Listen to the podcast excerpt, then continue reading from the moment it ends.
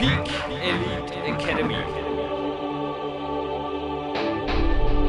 Welcome you.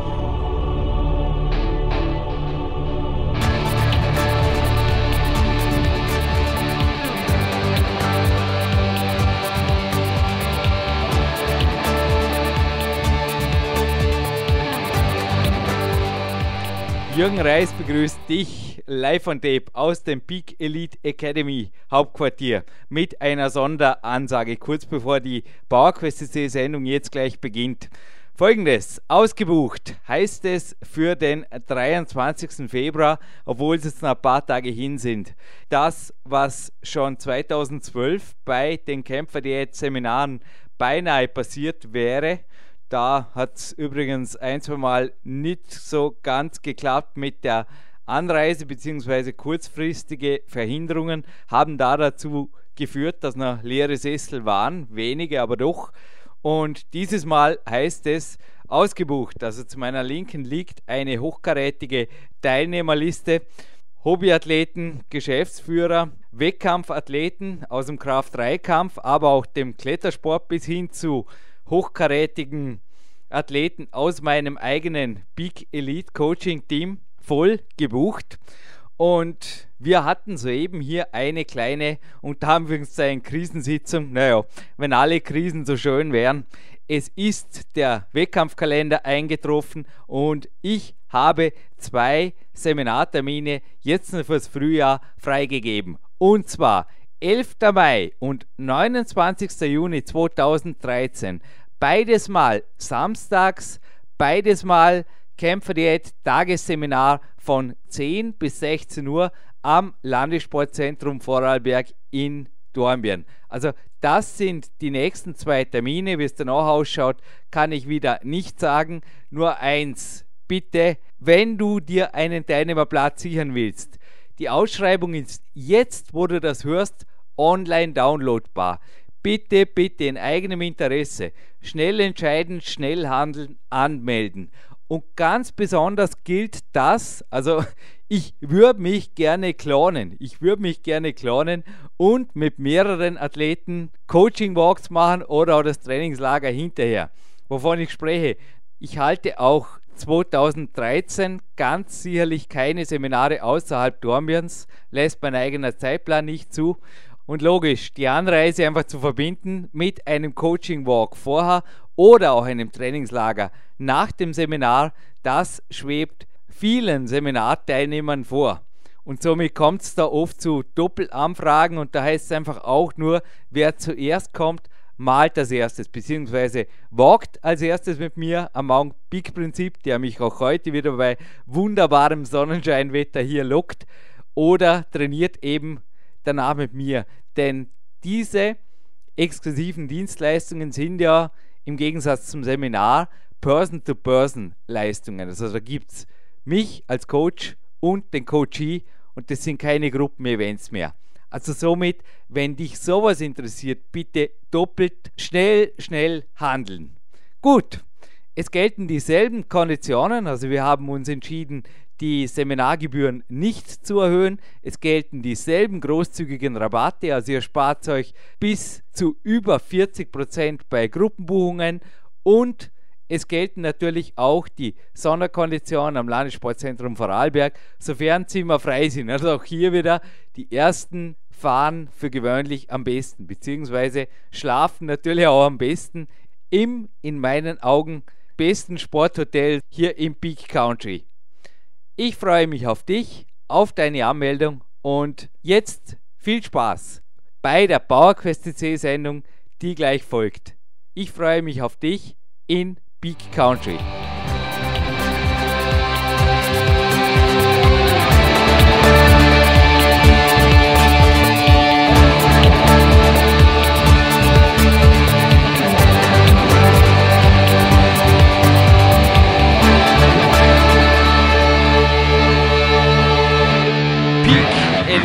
Academy.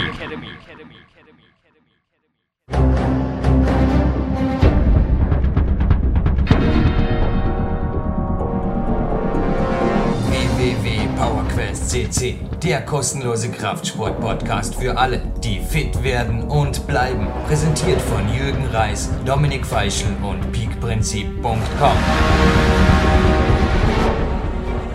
Mit Goldsendung 384 ist ein ganz, ganz heißer Januar 2013 bereits eröffnet auf PowerQuest CC.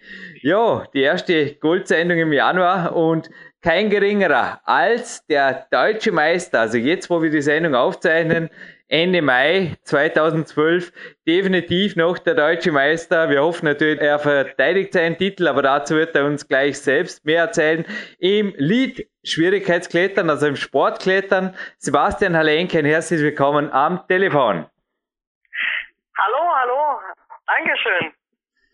Sebastian, wohin genau steht die Leitung? Ja, also momentan wohne ich in Gingen an der Brenz. Das ist 30 Kilometer nördlich von Ulm an der A7.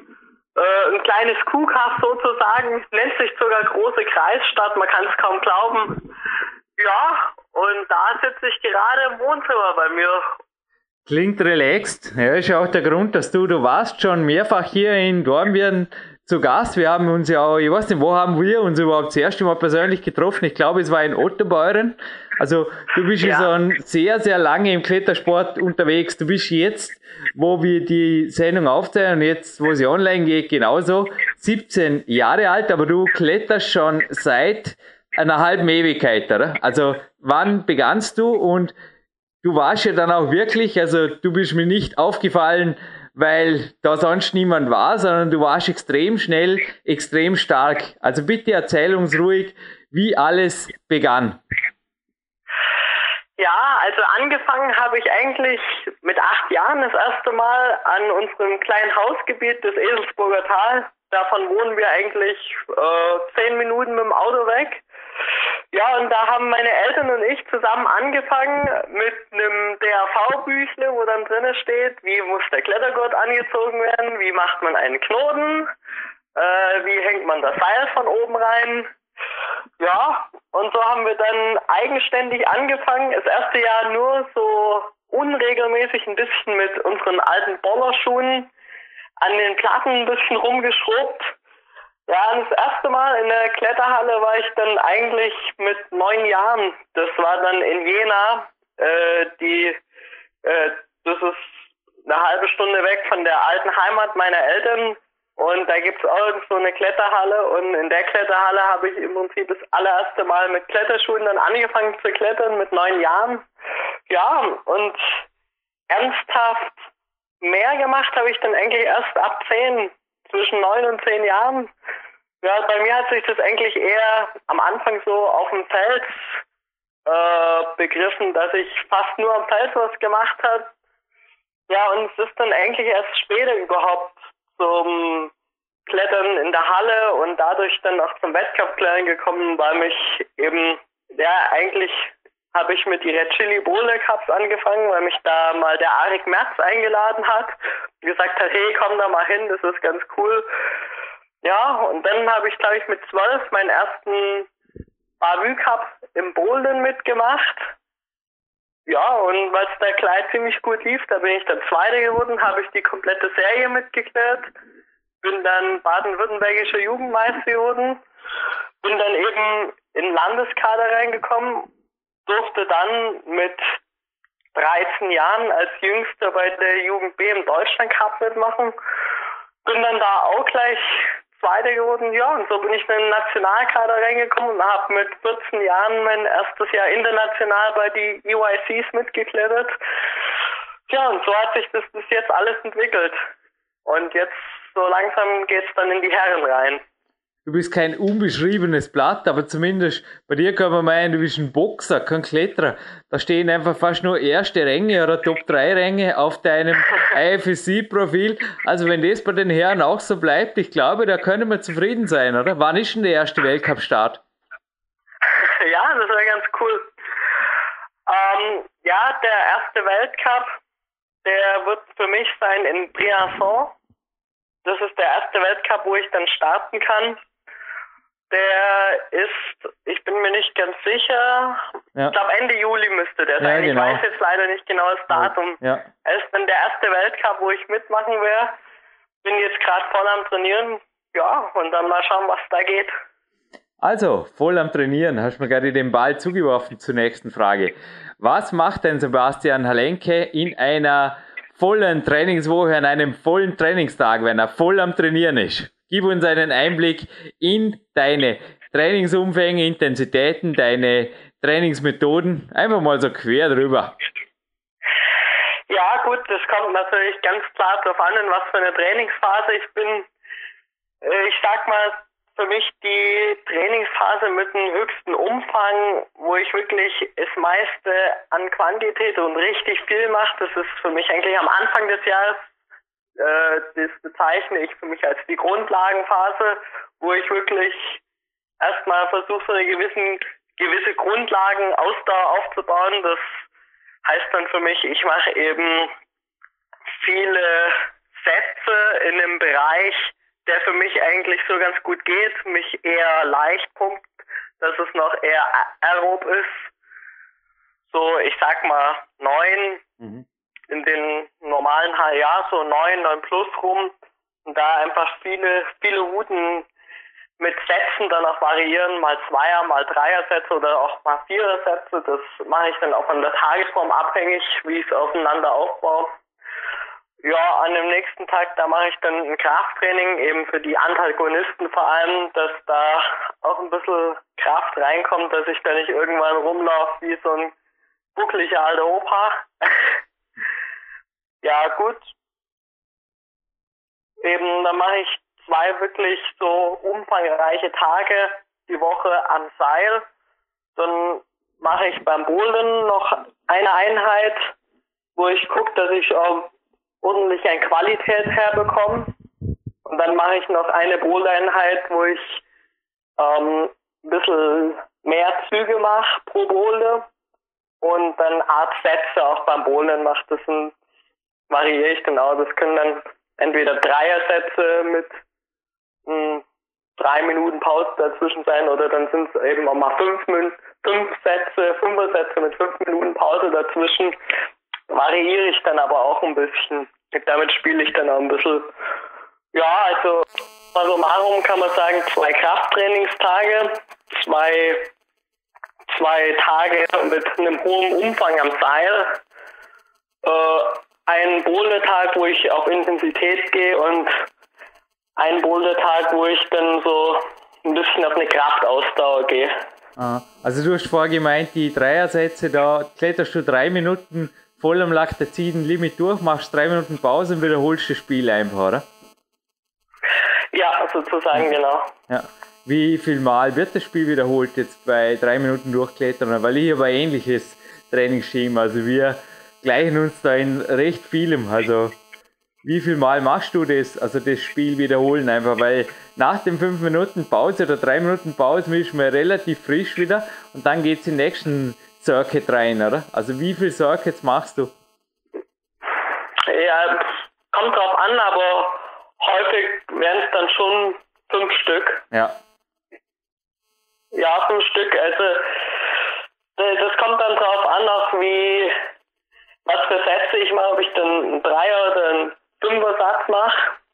Aber meistens wären es dann doch fünf Stück, also dass ich dann fünf insgesamt mache, fünf Serien. Frage machst du auch? Also ich stehe jetzt gerade mit so einem Metolius T-Shirt im Studio. Machst du dort teilweise vor und nach dem Training noch Dinge an Griffbalken oder an so 3D Rockrings? Oder ich zum Beispiel benutze auch sehr gerne vor den harten Einheiten das Campusboard. Also da trainiere ich nicht drei Stunden am Campus, aber ich mache mich einfach zuerst ordentlich warm und ich habe dann eigentlich mit ein paar Campus-Sätzen, also einigen wenigen am Ende, schon eine recht eine gute Formübersicht. Also ich schaue einfach dann, wie bin ich drauf, wie explosiv bin ich und so kann ich dann den Tag gestalten. Gibt es sowas auch bei dir, beziehungsweise auch das Nachbelasten am Fingerboard? Ich denke einfach für mich, es ist relativ eine kontrollierte, schonende Sache, was die Gelenke angeht. Wie gehst du mit solchen Tools um oder gibt es das bei dir nicht?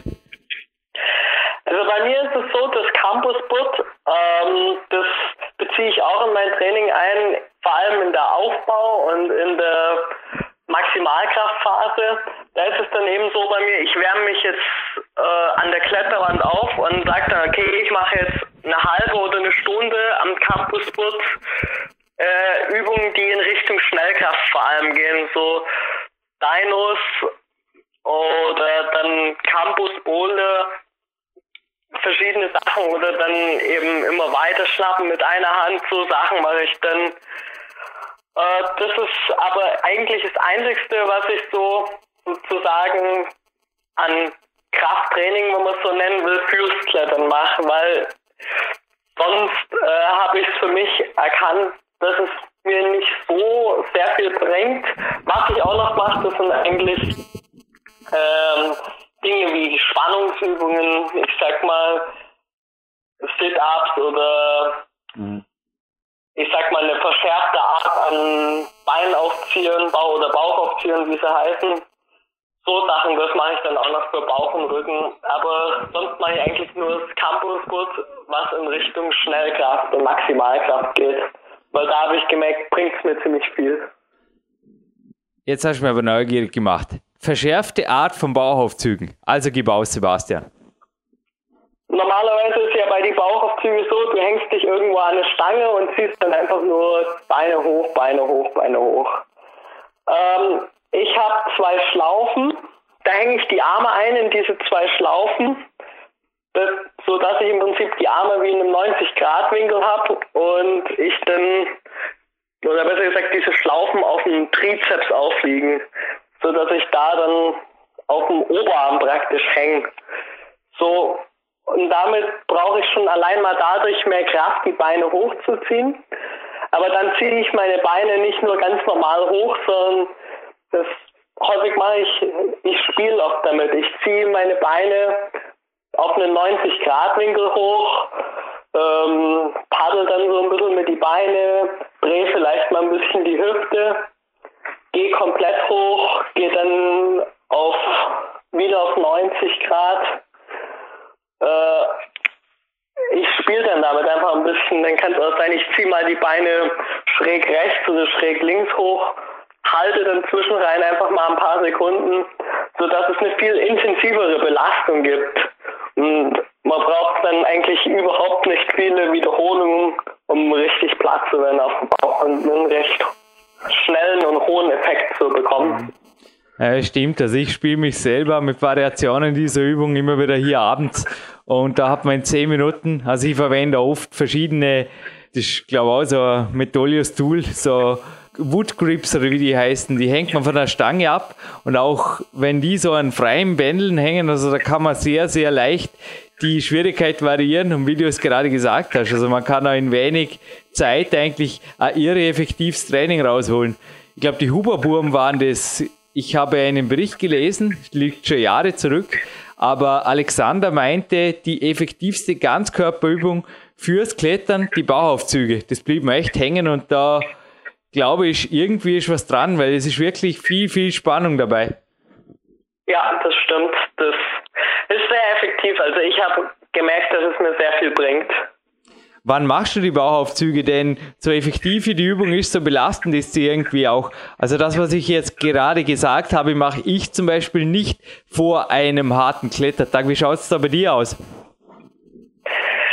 Ja, also bei mir dieses Krafttraining im Allgemeinen, ich verbinde äh, diese Bauchaufzüge zum Beispiel auch äh, mit dem Training der Antagonisten, was jetzt die Schultermuskulatur, Trizeps und diese Dinge betrifft. Äh, alle diese Übungen mache ich eigentlich an einem separaten Tag, nicht verbunden mit dem Klettern, weil ich merke einfach, wenn ich das vor dem Klettern mache und dann wirklich auch da ein intensives Krafttraining machen will, dann geht beim Klettern nichts mehr. Da ist der Saft weg, da kann ich gar nicht mehr wirklich anziehen. Deswegen mache ich all diese Übungen, Bauchabzüge, Schulterübungen, was auch immer, egal, alles, was ich an Krafttraining mache, außer das Campusboot, mache ich wirklich an einem separaten Tag. Mhm. Und diesem separaten Tag, also ich habe auch heute einer dieser Gegenspielertage, heute morgens im Kraftraum, dann Grundlagen Ausdauerklettern. Und jetzt am Nachmittag gibt es noch Propriozeptivstraining, beziehungsweise auch noch ein bisschen einen Lauf. Aber danach gibt es bei dir auch einen Ruhetag. Habe ich das in den ersten Minuten des Interviews richtig verstanden, oder? Der Tag nach dem Krafttraining mache ich häufig schon wieder einen Klettertag, weil sonst einfach die Woche bei mir nicht rumreicht. Wie in der, sag mal, Nehmen wir nochmal das Beispiel von der Grundlagenphase. Da ist es dann eben so, an einem ersten Tag, da mache ich zum Beispiel intensive Bowle, dass ich da noch frisch bin an diesem ersten Tag. Dann mache ich am zweiten Tag so ein Krafttraining. Am dritten Tag, da mache ich dann eine, so eine Grundlagenausdauereinheit. Am nächsten Tag mache ich nochmal einen Krafttrainingssatz. Danach mache ich noch, ja genau, am Tag danach, da wird dann ähm, ein Ruhetag gemacht und die nächsten, ja genau, die, der nächste, die nächsten zwei Tage, da wird dann noch einmal Bowlen und noch einmal Ausdauergrundlage gemacht. Also dass ich praktisch einen Ruhetag habe, einen kompletten Ruhetag. So mache ich es jetzt zum Beispiel an der Grundlagenphase. Also ein Ruhetag pro Woche reicht dir? Ja, ähm, das kommt eben auch bei mir auf die Phase drauf an. Also zum Beispiel bei der IK-Phase, da mache ich viel mehr Ruhetage. Da mache ich nicht mehr als viermal die Woche überhaupt, weil sonst hat es gar keinen Effekt mehr. Sonst mhm. geht der Reiz verloren. Ja. Aber ja. alles, was Ausdauer betrifft, äh, wo die Quantität nicht die übergeordnete Rolle spielt, da ist dann mit ein oder zwei Ruhetagen äh, für mich wirklich okay. Ja, ja ist klar. Aber wenn es halt auf Qualität geht, also ich habe diesen Winter gemerkt, dann ist einfach schneller mal das Limit erreicht, wo man ohne Ruhetage weit kommt. Also sobald es um Qualität geht, glaube ich, ist mehr Ruhen angesagt. Wie viele Wochen ja. vor dem Wettkampf, vor dem Weltcup schaltest du jetzt auf den Qualitätsmodus? Darf man das so sagen? Ja, ähm, also ich hätte mal gesagt, dass ich wirklich mehr auf Qualität gehe, ungefähr vier Wochen vor dem Wettkampf, dass ich sage, okay, ich gehe jetzt spezieller noch auf Qualität und mit der Ausdauer wirklich regelrecht runterfahren, so ein, zwei Wochen vor dem Wettkampf. Ich äh, lasse das in den letzten vier Wochen erstmal in der Anfangszeit noch so ein bisschen parallel laufen, gehe dann aber zum Ende hin immer mehr auf die Qualität und in der letzten Woche lasse ich eigentlich komplett alles, was Ausdauer betrifft, weg und gehe fast nur noch auf eine Qualität, äh, mit sehr, sehr, sehr wenigen Trainingstagen, sodass ich mich eigentlich auch daher ein bisschen äh, von der Ausdauerbelastung regenerieren kann und damit dann auch so eine gewisse Spritzigkeit bekommen beim Wettkampf und aber die Ausdauer dann voll da ist an dem Punkt, wo ich sie brauche. Das Krafttraining lässt du jetzt dann auch weg vor dem Wettkampf? Ja. Gut. Du, folgendes, die Juni-Ausgabe, die jetzt aktuelle der Klettern liegt gerade vor mir und in ihr ein Bericht von Udo Neumann, seines Zeichens ja auch der Autor von Lizenz zum Klettern oder DVD gibt es auch. Und er hat da was geschrieben, was natürlich anhand deiner Person oder deiner Athletik absolut zutrifft. Und zwar, dass die athletischeren Kletterer gerade bei der Kletterei, die jetzt gefragt ist bei den Wettkämpfen, wo einfach viel Körperkraft gefragt ist, die stärkeren sind oder die Nase vorne haben. Du bist ein typisches Beispiel eines sehr athletischen Kletterers. Also ich habe es kurz nachgerechnet gestern, du liegst bei BMI 21,5, also du hast mir gemeldet, du bist 1,77 groß und hältst dein mhm. Gewicht so bei 66 bis 68 Kilo recht beständig, bist also auch ja. im deutschen Feld sicherlich ein ja, ich möchte nicht sagen, ein Schwergewicht auf keinen Fall, aber im Herrenfeld sicherlich mit dem Christian Bindhammer zusammen der athletischste. Wie geht es dir damit? Denn das ist ja auch relativ kurzfristig passiert. Das ist ja crazy. Als ich dich zuletzt gesehen habe, also hier in der Keins, ich glaube zwei Jahre her, also da hast du garantiert noch keine 68 Kilo. Ja, mm, also diese 68 Kilo, die habe ich so relativ beständig seit folgendem Jahr. Ja. Seit 2011, Anfang 2011, da hat sich das bei mir so beständig eingependelt, dass ich eben wirklich die Maße habe und auf diesem Gewicht relativ beständig bleibe. Wenn ich viel Ausdauer mache, dann geht es eben ein bisschen runter. Da, da kann es dann schon mal sein, dass es aus 66 werden, aber das ist dann wirklich in den Zeiten, wo ich richtig viel an Quantität trainiere. Aber sobald ich mehr an Qualität wieder zulege, da geht es dann wieder schnell hoch auf die 68. Hast du festgestellt, dass du einfach stärker geworden bist oder wie hat sich das ergeben? Ich nehme nicht an, du hast da ein gezieltes Muskelaufbautraining auf ein Gewichtsziel hin betrieben, oder? Nein, nein, auf keinen Fall. Aber man könnte echt glauben, du wärst da die letzten zwei Jahre, also als ich dich zuletzt hier an der K1 gesehen habe, hast recht, das ist ungefähr zwei Jahre her. Was ich da letztens bei YouTube jetzt gestern auch gesehen habe, das ist ein etwas anderer Sebastian Helenki. Da ist jemand ein bisschen auseinandergegangen, würde man in Vorarlberg sagen, aber eben nicht auseinandergegangen im mittleren Körperbereich, sondern vor allem bei den Schultern. Und also an dir kann man meinen, ist fast ein Kunstturner verloren gegangen. Ist echt verrückt, wie dein Körperbau sich entwickelt hat. Aber das kam einfach durch das Klettern oder hast du da ernährungsmäßig ja. auch noch eine Schraube gedreht oder wie ging das so schnell und so einfach? Also bei mir ist das wirklich nur vor allem eben durchs intensive Bohlen, durchs harte Bohlen gekommen, aber ich habe nie irgendein gezieltes Muskelaufbautraining gemacht, weil eigentlich macht es ja beim Klettern auch gar keinen wirklichen Sinn, ja. Muskelmasse aufzubauen, weil die Masse, der, ich meine, der Muskel, der wächst in drei Dimensionen, damit wird das Kraft-Masse-Verhältnis immer ungünstiger, desto mehr Masse man im, de, beim Muskel aufbaut. Eben. Darüber hat er kürzlich auch hier ein Sportprofessor übrigens berichtet bei PowerQuest.c. Ich glaube, mit dem spezifischen Bouldern, da gebe ich dir recht, ist oft schon der Sache hast einfach den Reiz gesetzt und hast Genüge getan. Der Rest ist halt zum Teil auch die Frage, was macht der Körper oder die Genetik draus? Wie siehst du das? Ja. Ja, doch, ganz klar. Also, das, ich finde, das reicht im Prinzip. Ich meine, es ist ja wichtig, um die Maximalkraft aufzubauen. Ich will ja keinen Muskel aufbauen und dadurch mehr Maximalkraft erlangen, sondern praktisch die intramuskuläre Koordination schulen und verbessern. Und dadurch ist es, also das finde ich eben vor allem beim Bowlen, bei einem speziellen Bowlen geht es am besten und da brauche ich äh, diese ganzen Sachen wie einen Muskelaufbau eigentlich gar nicht zu machen, weil damit macht man nichts besser. Achtest du überhaupt das Gewicht oder wie handhabst du das jetzt? Ich meine, ich denke, wenn du mit 1,77 nächstes Jahr, ich sage mal 74 Kilo hast und einen Weltcup gewinnst, hast du ja auch nicht wirklich ein Problem damit, oder? ja, das stimmt.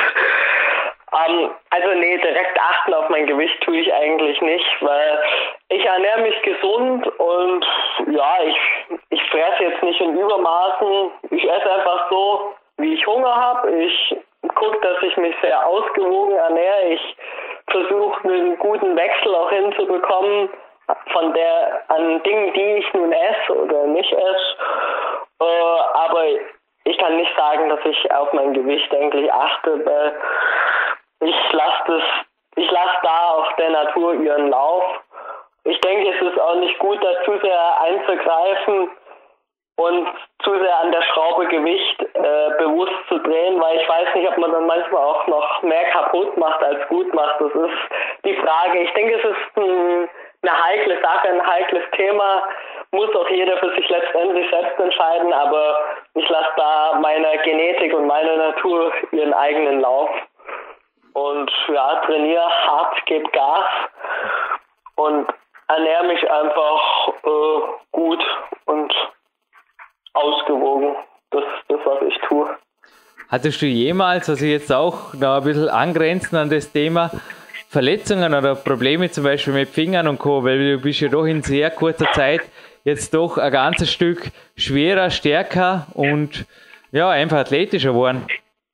Ja, ich hatte doch schon, muss ich sagen, eine ganze Zeit lang ordentlich Probleme mit den Fingern, dadurch, dass es eben so einen Schub an Kraft und an Masse gegeben hat. Es war vor allem 2010 war das eigentlich am meisten so der Fall, weil da hat es wirklich angefangen, massiv bei mir aufzubauen und zu schieben. Und da hatte ich eigentlich wirklich komplette Jahr mit die Finger schon so meine Probleme. Bei mir ging es eben im Bereich der Wachstumsfugen. Da musste ich fast, fast das ganze Jahr, aber zumindest mal ein halbes Jahr dauerhaft mit einem Tape um beide Mittelfinger klettern, weil sonst war einfach die Gefahr viel zu groß, dass da wirklich mal die Epiphyse bricht bei mir an der Wachstumsfuge und das wäre eben verheerend, weil dann ist der Finger steif und dann geht gar nichts mehr. Aber ähm, ich war da auch gut im Kontakt mit einem aus Frankfurt, äh, dem Andreas Montore und ja, der hat mich da auch ganz gut betreut und ich muss auch sagen, nach dem Jahr, wo ich wirklich in einer dauerhaften Kontrolle auch mit ihm zusammengearbeitet hat, also ich war dann recht oft oben in Frankfurt und bin dann in den Kernsprint reingekommen und da wurde dann gecheckt, wie sieht's aus, hat sich was verändert. Ähm, und dadurch muss ich sagen, habe ich das nach dem Jahr, wo sich dann wieder wirklich auf eine normale Ebene mit meinem Kraftschub mh, hm, geändert hat, wirklich verbessert und ist dann abgeklungen. Also ich habe jetzt seit einem Jahr oder über einem Jahr sogar gar keine Probleme mehr mit den Fingern. Ich habe nie wieder irgendein Tape gebraucht. Meine Finger sind jetzt mittlerweile wirklich sehr belastungsfähig. Von dem her muss ich sagen, also ich musste noch nie eine Pause durch eine, wegen einer Verletzung machen, noch nie eine ernsthafte, vielleicht mal eine Woche oder sowas, aber wirklich nie was Dramatisches und da bin ich froh und da muss ich auch sagen, das liegt wirklich auch daran, dass ich eben sehr gut betreut wurde und dass ich da einfach bei den richtigen Leuten war. Ich meine, ihr habt ja auch draußen den Dr. Volker Schöffel, mit dem ich auch öfters in Kontakt bin und ich fahre jetzt zum Beispiel morgens auch nach Innsbruck zu seinem Berufskollegen, dem Dr. Hochholz. Also die haben ja gemeinsam auch das Buch geschrieben, soweit die Hände greifen. Übrigens ein super Buch, sehr empfehlenswerte Literatur. Und ich lasse da teilweise, also schon, wenn ich das Gefühl habe, ja, da könnte sie dauerhaft was anbahnen, lasse ich das einfach checken. Und der David Firnenburg war ja auch im Interview bei uns bei PowerQuest C 2012 bereits und er hat auch gemeint, dass bei euch solche Checks quasi auch dazugehören. Ich glaube, das ist Profisport, ja. oder? Ja, das ist ganz klar, das ist eine wichtige Sache. Ich werde jetzt auch diesen Donnerstag äh, zum Volker gehen und da werde ich durchgecheckt, die sportmedizinische Untersuchung und ganz klar, das ist wichtig und das ist eine Grundlage, äh, um den Sport wirklich professionell gestalten zu können. Und klar, das ist ganz wichtig, das ist einfach eine Grundlage. Aber wechseln wir zu einem schöneren Thema. Pause hast du vorher gemeint. Es gibt ja Kletterer, die machen so gut wie überhaupt keine Pause. Also Bindhammer Brüder sind da ein Beispiel, die in einem Interview geschrieben haben, sie haben das Gefühl, also so geht's mir auch, mehrwöchiges gar nicht klettern, tut eher der Belastbarkeit nichts kurz. Auch der David Firnenburg hat mal gemeint, dass er eher aufpassen muss, wenn er länger pausiert. Aber dann gibt es auch Leute, die drei Wochen, also in unserem Sport, auch im Weltcup einmal nach dem Weltcup gar nichts tun, Urlaub gehen, einfach nur baden. Wie periodisierst du? Gibt es bei dir so eine Übergangsperiode? Ja, also ich habe das äh, einmal probiert, ein Jahr wirklich zu sagen, ich mache zehn Tage Pause und ach, das war gar nichts für mich. Also nach den zehn Tagen war ich zum einen mal richtig himmelig, da hatte ich dann wirklich überhaupt keine Lust mehr Pause zu machen und danach hat sich das einfach nur irgendwie ätzend angefühlt beim ersten Mal wieder klettern. Da ich mir gedacht, ach nö, ich zwinge mich jetzt nicht mehr irgendeine Pause zu machen. Bei mir ist es dann so, wenn die Welt, wenn die Wettkämpfe und Weltcups vorbei sind am Ende des Jahres, da gehe ich, da entscheide ich dann von Tag zu Tag. Habe ich heute Lust, gehe ich zum Klettern, habe ich keine Lust, gehe ich nicht zum Klettern. Und meistens läuft es dann bei mir darauf raus, dass ich äh, mal eine Pause von drei Tagen oder so habe äh, rein. Und ja, Tag klettern gehe, dann mal einen Tag Pause mache und wieder einen Tag klettern gehe. Aber so eine ernsthafte Pause von zehn Tagen oder drei Wochen mache ich gar nicht mehr, weil ich auch sagen muss, also ich habe zweimal probiert und ich habe eben gemerkt, dass es mir eigentlich wirklich nichts gebracht hat. Mir hat vom Kopf her nicht keine Erholung gebracht, nicht mehr wie wenn ich jetzt sage, ich kletter so, wie ich Lust habe oder wann ich Lust habe. Äh, und auch körperlich gesehen hat es mir eigentlich nichts gebracht, weil danach hat mir einfach nur die erste Woche im Unterarm jede Szene wehgetan, weil ich dann auch nicht Lust hatte mit äh, 8 minus anzufangen und nur Henkel nehmen, das kann ich dann eben auch nicht. Deswegen sage ich jetzt, okay, wenn die Wettkämpfe vorbei sind bis Anfang Januar, sage ich dann einfach in dem Dezembermonat, ich kletter so, wie es mir Freude bereitet. Ähm, ich muss nicht irgendwo zum Training gehen, das ist vollkommen unnötig. Jetzt ist gerade keine Trainingsphase, aber ich pausiere auch nicht, weil ich darauf schlicht keine Lust habe. Äh, ich lasse da mein intuitives Gefühl wirklich entscheiden. Ich denke, das ist auch generell wichtig, dass man ein gutes Körpergefühl hat, ob es nur bei der Pause oder beim Training generell ist.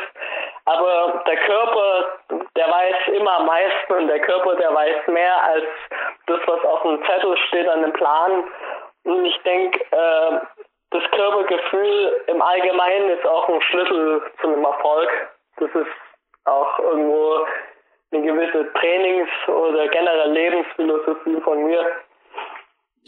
Wichtige Worte, wahre Worte. Ich kann übrigens deine Erfahrungen absolut bestätigen. Ich grinse gerade über beide Ohren. Also die Tage dann, ich glaube, ich habe mir zehn Tage vorgenommen, die im Schwimmbad nicht vorübergingen und wo die Haut dünner und dünner wurden. Also ich kann mich erinnern, die letzten zwei, drei Tage habt ihr nur noch geflucht und wusste eh schon, was auf mich zukommt. Und genau so war es dann. Am Felsen, wo ich damals ab und zu war. Du, gerade eine Spontanfrage, Felsen machst du gar nichts mehr? Ist das Zeitgründe bedingt oder kommt das wieder? Also beim Felsen ist eben bei mir so, ich ist eine extreme Zeitfrage auch, weil ich wohne eben in Giegen an der Brenz am Arsch der Welt.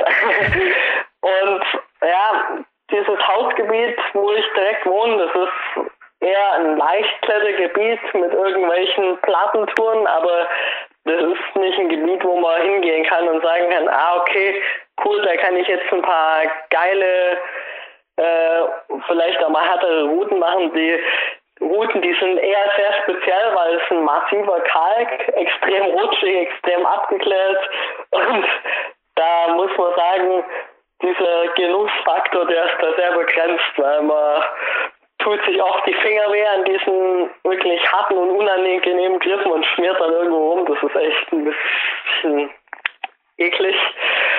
Ja, gut. Und sonst sind eben die nächsten Felsen zwei, zweieinhalb Stunden weg, die sich wirklich lohnen. Und da muss ich dann eben sagen, so für mich wie unter der Woche oder an einem Wochenende, da gehe ich dann doch eher äh, in der Halle zum Trainieren oder da gehe ich dann doch eher ins Tivoli, weil ich muss einfach auch mit meiner Zeit haushalten. Ich meine, ich gehe in die Schule wie jeder andere und es ist auch, ich meine, sehr wichtig, dass ich eine gute schulische Grundlage habe, weil vom Klettern wirklich leben, das ist so eine Sache. Deswegen muss ich da auch sagen, äh, hab, muss ich mich eben für eine Sache auf gewisse Weise entscheiden. Und ja, ich trainiere deswegen fast ausschließlich in der Halle. Was ich mache, das ist ähm, auf jeden Fall einmal im Jahr in einem Urlaub zu sagen, ich gehe jetzt am Fels und mache einfach mal zwei Wochen was am Fels, so wie ich Lust habe, nach Lust und Laune einfach am Fels klettern, so einen gewissen Genussfaktor haben und da wirklich den Kopf frei kriegen.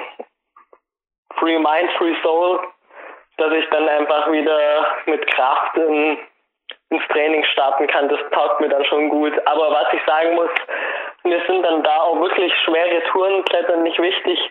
Mir ist es ehrlich gesagt auch wirklich egal eigentlich, ob ich nur eine 9a kletter, eine 9a plus irgendwie projektiere und dann irgendwann kletter oder eine 8c mache oder nicht oder nur irgendwie eine 8b mache mir, ich will dann einfach klettern gehen draußen, so wie ich Freude habe. Und wenn mir die 6C mehr Freude bereitet, gerade als irgendeine 8C, wo ich Vollgas geben muss und mir die Finger lang ziehe, ja, dann mache ich eben die 6C. Am Fest gehe ich wirklich einfach nach Genuss und Freude und das mal rein aus Spaß zum Spaßfaktor den Kopf frei zu bekommen. Was ist deine derzeit schwerste Feldstour oder bewertest du Hallentouren auch, wenn du jetzt Schwierigkeitsgrade ausgeworfen hast? Was würdest du sagen, ist deine außer wettkampfmäßige Topleistung im momentanen Juni oder fast schon Juni 2012? Ja, also am Feld, wie gesagt, da mache ich nicht so viel Schweres. Meine schwerste Felstour, die bin ich eigentlich geklettert.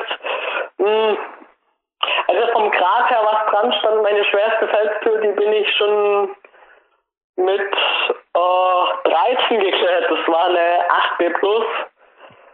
Ähm, ja, und eigentlich noch schwerer bin ich bis jetzt nicht am Feld als 8B Plus geklärt. Also ähm, in Arco war es auch eine 8B Plus, die ich gemacht habe, oder 8B, 8B Plus, bin ich mir gar nicht ganz sicher.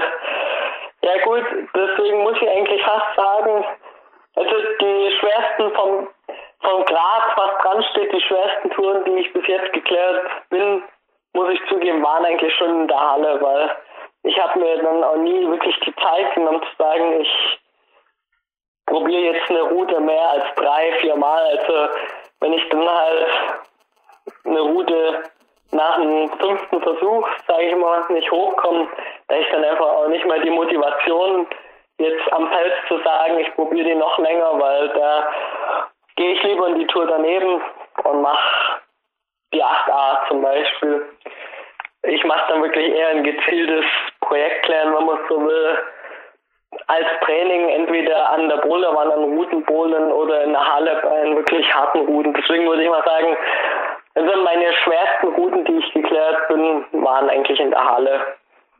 Geht mir übrigens genau gleich. Und wenn du hier mal vorbeischneiden willst, in der K1, fühle dich frei, mir zu mailen, mir zu Facebook, mich anzurufen, dann machen wir was miteinander. Wäre auf jeden Fall genial, dich wieder mal hier Alles persönlich klar? treffen können, Sebastian.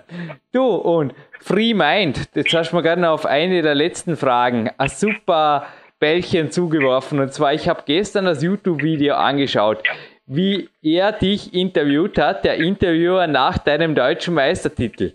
Und du hast ihn mit der Antwort tatsächlich aus der Bahn geworfen. Ich weiß gar nicht, ob du selber mitgekriegt hast, aber er hat dich gefragt, ob du geglaubt hättest, gegen Shorty eine Chance zu haben oder ob du das geglaubt hättest. Und du hast einfach gesagt, ja, ich war auch fit. Und wie gesagt, da ja. war es eigentlich um die Souveränität des Interviewers geschehen. Weil ja, es, war, es war einfach völlig, glaube ich, jenseits von dem, was er geglaubt hat, was du sagst, weil der Shorty einfach doch mit dem, ich habe auch gedacht, boah, das ist aber selbstbewusst, weil der Shorty ist immerhin zu der Zeit, wie du ihn da geschlagen hast, der war Vize-Weltmeister. Also, what's up? Also, du scheinst mental gewaltig von dir überzeugt zu sein. Woher kommt das? Oder hat da ein Mentaltrainer, dein Vater Einfluss drauf? Oder wie geht das? Weil einfach so herkommen und sagen, oh, dem Shorty kann es schon sein, ich bin auch fit. Also da gehört schon mehr dazu, wie ein bisschen positiv denken. Ja, also natürlich, ähm, ich habe schon auf jeden Fall ein gutes Selbstbewusstsein. Vor allem ist es auch wichtig, äh, im Wettkampf man kann nicht Wettkämpfe gewinnen, wenn man von sich nicht überzeugt ist. Das hat auch dann im Endeffekt nichts mit einer Selbstüberschätzung zu tun. Ich wusste zu dem Zeitpunkt wirklich, dass ich ihn schlagen kann. Das habe ich äh, mehrmals gesehen. Das habe ich daran gesehen. Ich meine, ich habe ja auch gesehen, was er trainiert und ich weiß, was ich trainiere. Und daher muss ich sagen, wusste ich schon und habe es auch natürlich schon eingeplant, dass das so rauslaufen kann. Natürlich wusste ich auch, dass die Chancen wirklich sehr gut stehen, dass er gewinnt. Ich meine, er ist ein super starker und fitter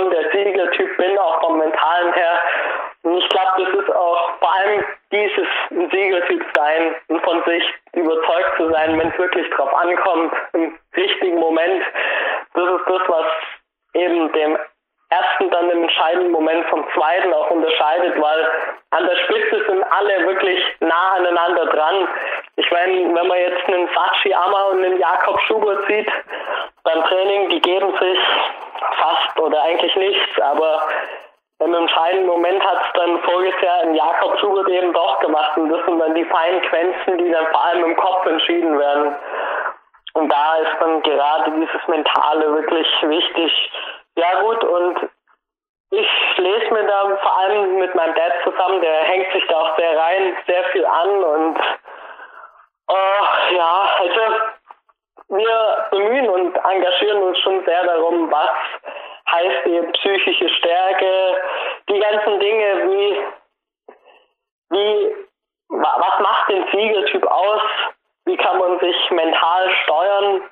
Ich meine, das sind alles Dinge, mit denen beschäftige ich mich und vor allem auch mein Dad sich schon sehr stark. Ich meine, das ist sehr wichtig.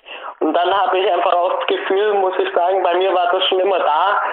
Das liegt bei mir irgendwo schon diese, gewiss, diese gewisse Siegermentalität unter dem höchsten Stress die beste Leistung abzurufen. Das liegt mir irgendwo im Blut, weil das war bei mir schon so genauso da, seit ich meine ersten Wettkämpfe geklettert bin. Und ich denke, das ist auch vor allem das der Schlüssel zu meinem Erfolg, zu meinem persönlichen Erfolg.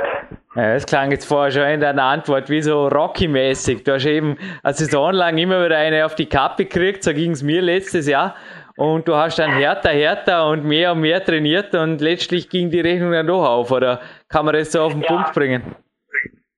Ja, doch, kann man schon sagen. Also, ja dass du eigentlich aus dem Negativen das Positive gezogen hast und das einfach quasi gesagt hat, gut, dann trainiere halt noch eine Spur härter, noch eine Spur länger, noch eine Spur gezielter und dann haut es garantiert hin, das gibt's gar nicht.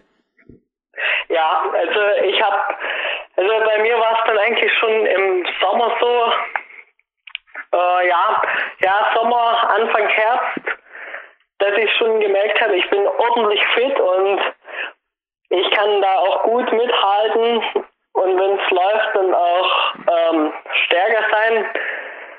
Ja, aber da hat es dann eben nochmal nicht so richtig geklappt, wie ich es mir vorgestellt habe, weil einfach, ja, es, es lag im Prinzip auch ein bisschen an der Blödheit, ein bisschen verhaspelt und dann habe ich mir gesagt, okay, jetzt mach mal eins auf die Kappe, egal, ich gebe jetzt nochmal richtig Gas.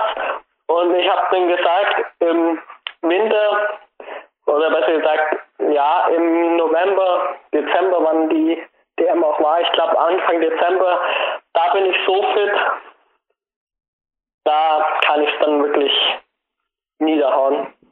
Andreas Binder haben wir mal erzählt von einem Megatag, den er da in einem südfranzösischen Gebiet hatte vor seinem Weltcupsieg in Wiener Neustadt. Also ich kann mich noch gut erinnern, das war Protokoll da war, glaube ich, die Aufwärmtour auch da und dann ging es mit allen möglichen wirklich schweren Touren weiter. Gibt es sowas auch bei dir, dass du dich an irgendwas erinnern kannst? Warst du irgendeinen Tag, zum Beispiel vor einem Wettkampf, einen Trainingstag, oder einfach sagst, da ging alles? Kannst du da eventuell noch was den Zuhörern mitgeben, den Kletterern? Also was hast du alles niedergerissen an so einem Tag, wo du einfach gesagt hast, jetzt will ich es wissen, jetzt will ich wissen, ob ich in Topform bin? Ja, also doch, das gibt's bei mir schon. Vor allem, also wo das bei mir vor allem passiert, das ist äh, an der Boulderwand, weil dadurch, dass ich eben ein sehr athletischer Typ bin, wie du schon gesagt hast, ist bei mir, ich bin im Bowlen in der Maximalkraft fast am stärksten. Und da ist es bei mir dann schon so,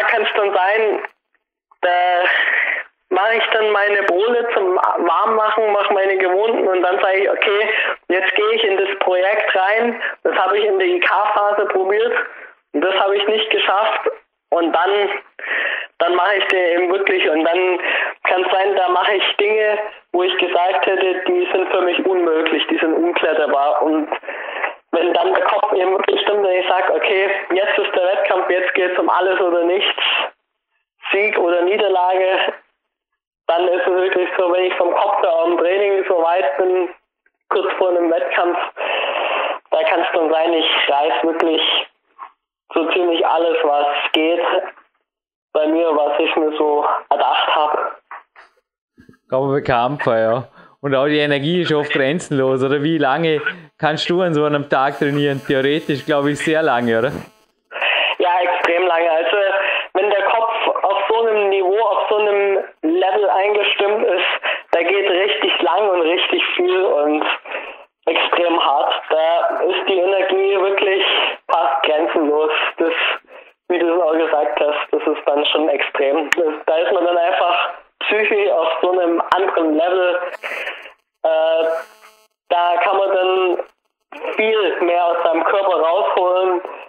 An einem normalen Training, wenn man ganz normal drauf ist und normal Gas gibt.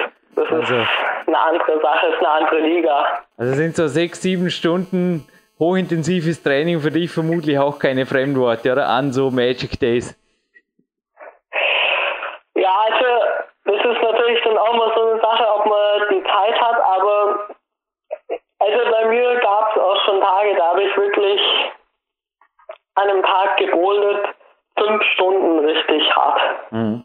Eben, das, ich meine, klar, die Qualität zählt, aber wenn du die Zeit hast und die Pausen nehmen kannst, also würdest du dir vermutlich auch mehr zutrauen, oder? Also ich glaube, wie mit meinem Andreas lag mal bei acht Stunden. Ich habe kürzlich ein Interview von einem deutschen Meister gelesen, ein Herr Jung, also der Bruder des momentan bei dir Kletternden, aber der hat auch geschrieben von sieben Stunden, die er da im Keller verbracht hat. Und ich glaube, so Zahlen hat fast jeder Kletterer, Wettkampfkletterer vor dem Wettkampf irgendwo in der Größenordnung im Hinterkopf, oder?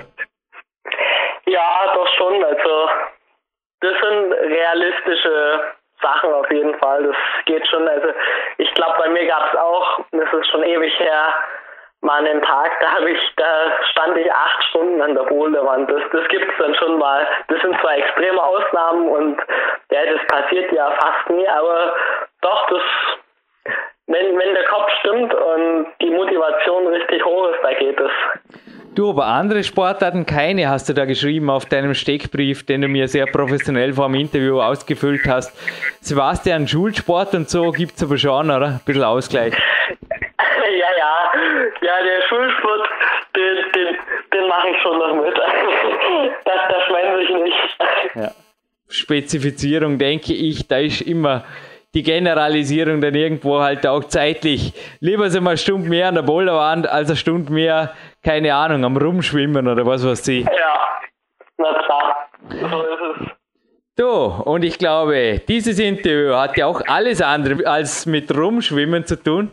Es war ein souveränes Profi-Interview mit dir. Und ich freue mich, dich entweder persönlich wieder mal in Dormin hier zu haben oder in einem Follow-up-Interview. Jetzt schauen wir uns ja schon, wie es im Weltcup läuft, lieber Sebastian. Und ich möchte Super, dir, ja. wenn du mir deine Adresse schickst, noch auf jeden Fall ein Geschenk vermachen. Und zwar einmal die Peak Days DVD und ein Rubiase Calcium Plus, ich habe mir nur vorgedacht, das kann schon mal eine Stunde vor der Boulder Session eine Tablette in einem Red Bull Sugar Free oder so ausprobieren oder separat zum Kaffee, den du ohnehin vor dem Training trinkst, also mit Koffein kombiniert, die sagen nur, da geht mehr. gib Vollgas. Also es funktioniert, ist erprobt. Und das geht an dich. Ich dachte mir, dasselbe, was ich dir schicke, geht auch an einen Gewinnspielgewinner hier bei PowerQuest.de und dazu kommt noch ein Klettern-Magazin und zwar nicht die Juni 2012 Ausgabe, sondern die jetzt im Januar 2013 aktuelle Ausgabe der Klettern kommt noch dazu. Und dazu gibt es eine recht einfache Gewinnfrage, glaube ich zumindest. Ich habe in diesem Interview einen jungen Athleten erwähnt. Er ist definitiv einer der stärksten, auch im Felsklettern aus deutschen Landen, der auch sehr viel auf Gegenspielertraining hält und in seinem Interview, wenn es das ein bisschen leichter macht, hat er auch was gemeint von DRX, die er einsetzt und alle möglichen Methoden und auch, also ja, auch ein junger Wilder und es waren recht viele Parallelen in dem Interview drin. Also regelmäßige Zuhörer werden wissen, um welchen jungen deutschen Kletterer, auch Wettkampfkletterer es sich handelt. Ich möchte einfach den Namen. Er, er fiel auch in diesem Interview schon. Ja, ich glaube nicht so schwer. Sebastian hätte es vermutlich auch erraten, aber er braucht nicht mehr beim Gewinnspiel mitmachen. Er hat ohnehin das Gewinnpaket schon bei sich in der Post in wenigen Tagen.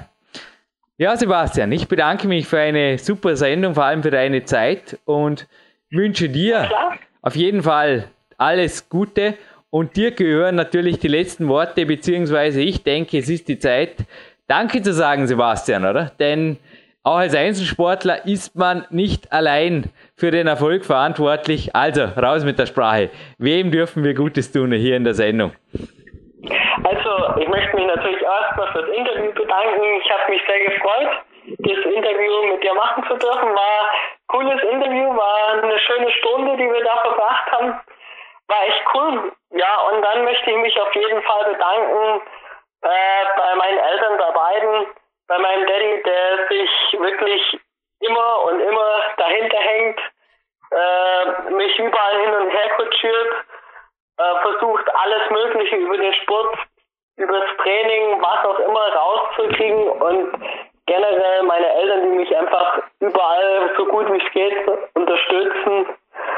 Ja, und dann vor allem natürlich, auch wenn sie es leider nicht verstehen kann, weil sie Mexikanerin ist, äh, an meine Freundin, die äh, immer da ist und die mich vor allem mental und in allen Herzensangelegenheiten immer unterstützt und sie ist für mich das Wichtigste äh, in meinem ganzen Leben und sie gibt mir wahrscheinlich den größten Halt zusammen mit meiner Familie.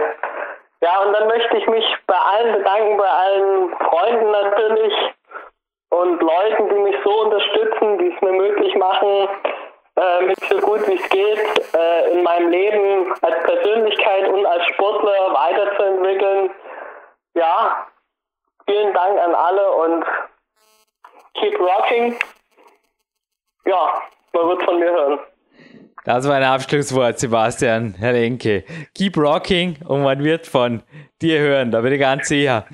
Okay, Jürgen Reis verabschiedet sich hier live von Depot Dormien und ich wünsche dir noch einen wunderbaren Trainingstag. Keep on rocking. Sebastian Halenke. Bis bald. Dankeschön. Bis bald.